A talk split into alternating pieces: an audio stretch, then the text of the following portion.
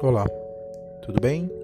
Aqui é o BGS Cash, esse que vos fala é o professor Gustavo Barizon e hoje nós vamos fazer uma reflexão, né, uma fala sobre as metodologias ativas, né?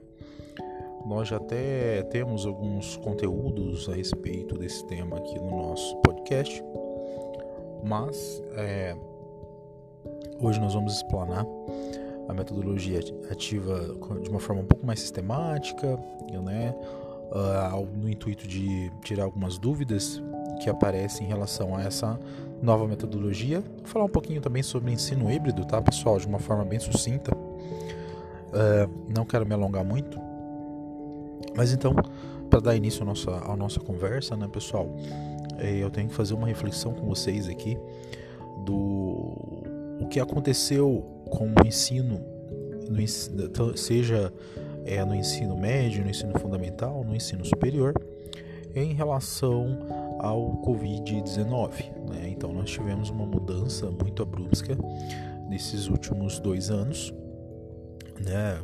vai praticamente para dois anos, e que nós é, tivemos que nos adaptar aí a uma nova forma de ensino e também de aprendizagem. Né? E aí, uh, eu falo isso com uma experiência que nós tivemos aqui no nosso estado, o estado do Paraná. Tá? Eu sei que as realidades de cada um ela é a mais diversa possível. Né?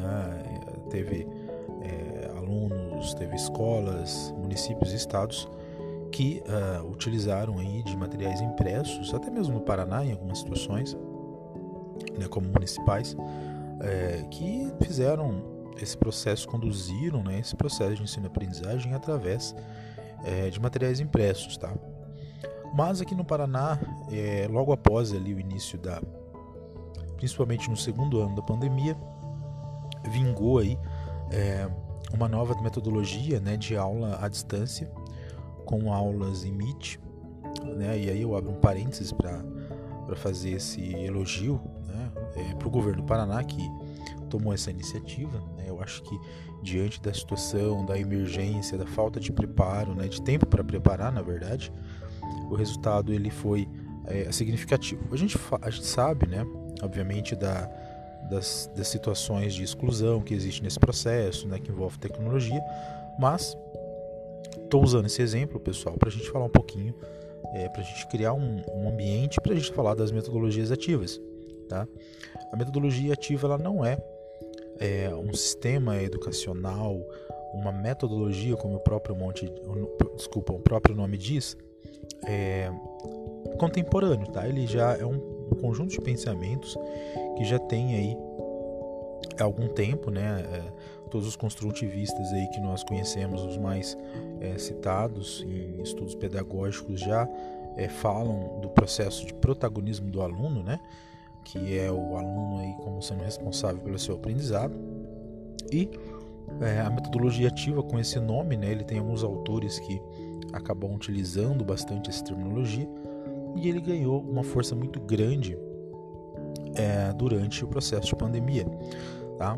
E por isso mesmo, muitas vezes, a metodologia ativa ela é confundida com uh, uma metodologia a ser usada com tecnologia digital e a gente sabe que isso não é bem verdade. Então, a primeira, a primeira coisa que eu gostaria de esclarecer é que a metodologia ativa ela não tem relação direta com as tecnologias digitais, tá? Como eu falei para vocês, esse protagonismo, esse protagonismo, né, esse aluno assumindo meio seu próprio aprendizado, ele já é, já vem sendo discutido é, muito há muito tempo atrás, é, muito antes da, de sistemas operacionais aí como o Google Meet, né, e entre outros aplicativos é, existirem, né?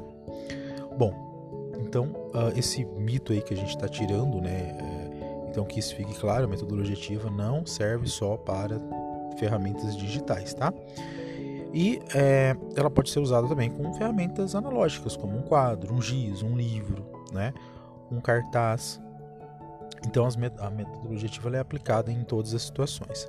Bom, uh, então se a metodologia ativa não, não precisa é, dos meios digitais, ela não é o ensino através dos meios digitais, por que então que nós utilizamos né, nesse processo de preparação, e aí eu faço um link né, com o começo do nosso áudio, quando eu comentei a respeito dessa mudança né, para o ensino à distância.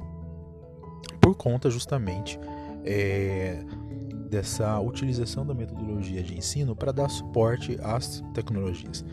Então não é só é, entender um aplicativo, né, é, aprender como utiliza uma lousa digital, né, um Jumper, por exemplo, e você não ter uma boa teoria por trás dessas ferramentas. Tá? Então é, é, muito importante que nós é, façamos essa diferença. Tá? Então a metodologia é uma base, né? Ela é uma nova novo olhar sobre os nossos estudantes que podem utilizar inclusive as ferramentas digitais. Mas por que esse interesse, né? Então aí nós vamos para o segundo ponto também. É importante, quero que vocês tomem nota disso. Um outro ponto importante para a metodologia ativa ser aplicada juntamente com as tecnologias é uma nova maneira aí de tentar é, fazer com que o aluno ele tenha mais interesse, pessoal. Então, quando a gente fala em metodologia ativa, a gente fala em protagonismo, e quando a gente fala em protagonismo, a gente fala em interesse do aluno. Né? Então, a palavra engajamento ela cabe muito bem dentro desse viés metodológico. Metodologia ativa, protagonismo, engajamento, tá? Óbvio, né, pessoal? Eu acho que tudo que faz é, a gente ter um engajamento, isso a gente pode facilmente é, observar aí nos canais de YouTube, né? Acho que é uma tendência aí da, da nova comunicação mundial. Né? Hoje as TVs, elas já. Algumas TVs, e eu falo isso é, dando o exemplo da minha própria casa, né? As, tem duas. Na verdade, eu tenho duas TVs modernas, né? Eu tenho uma TV antiga, obviamente, né? Onde eu jogo ali meu videogame é, retrô, que é uma coisa que eu gosto, né? Totalmente analógica, e tenho as duas TVs Smart. E eu não tenho antena ligado ali, eu não, não tenho comunicação é, por TV aberta, né? Embora tenha uma admiração e, e, e gosto também do surgimento da TV, eu sei a importância tecnológica que esse instrumento teve no nosso, no nosso meio social, mas hoje em dia você tem acesso a conteúdos aí de, de, de forma à la carte, né? Através de aplicativos como YouTube, né? entre outros aí de, de música, de vídeo e etc. Bom, então hoje você tem aí uma diversidade de aplicativos e isso faz com que você tenha o interesse diminuído pelas aulas. Né? Então, quando você é, fala no meio digital, o aluno está no meio digital, você tem uma concorrência super desleal. Né? Vamos pensar em uma sala de aula. Uma sala de aula, ela, o professor tem o aluno só para ele. Né? Ali você tem quatro paredes e o, o professor falando ali no, centro das atenções já é difícil. Aí quando você coloca esse aluno em um ambiente onde tem outras coisas que o distraiam, obviamente só as ferramentas, só os aplicativos, por mais gamificado que seja, não vai conseguir dar conta de todos os, os alunos. Né? O aluno que, que, é estudioso, ele não requer muita nossa atenção, né? ele, ele age por si só. Agora, né, uh, nós trabalhamos para todos, então os alunos que têm um pouco de déficit de atenção, aqueles alunos que, per, que per, é, perdem, né, desculpa, o interesse muito fácil, é, esse engajamento ele é muito mais propício, né?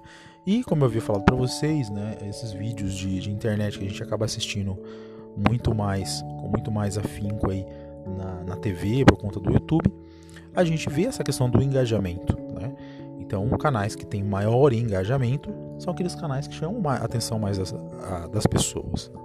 Então, o professor ele deve assumir esse engajamento, né? Obviamente, eu fiz uma analogia aqui que talvez nem cabia, é, mas é, seria interessante, né, que nós então é, façamos essa essa análise, né?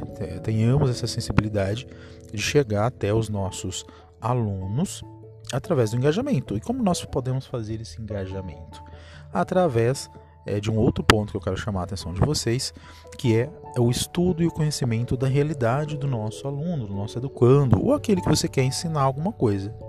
Né? Então você pode investigar, e eu acho que todo professor, todo docente, ele tem essa capacidade bem aguçada dentro de si, que é conhecer o seu, o seu aluno, né? saber a sua realidade. Então tenta trazer o seu conteúdo é, obrigatório que você precisa trabalhar dentro de sala de aula, né? Essa palavra obrigatório ela não é estranha, mas que ela é contemplada ali no BNCC, né? Que você tem que trabalhar com ele, ele precisa saber, é, de uma forma um pouco mais engajadora, né? Fazendo com que o aluno tenha interesse por aquilo, né? Porque ele sim, ele, ele vê algum veja algum sentido, né? Eu sei que é, não são todas as os conteúdos que, que, que, a gente consegue fazer isso, né? Quem consegue fazer isso com tudo, ele é muito habilidoso, né? E tem conteúdo que é chato mesmo, para o aluno, né? É maçante, ele precisa saber e ponto, tá? Mas dentro das metodologias ativas, o engajamento ele é fundamental.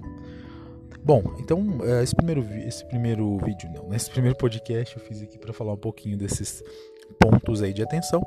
E no próximo podcast eu vou falar um pouquinho né, sobre a questão de aplicar essas metodologias ativas, quais os tipos de metodologias ativas, né?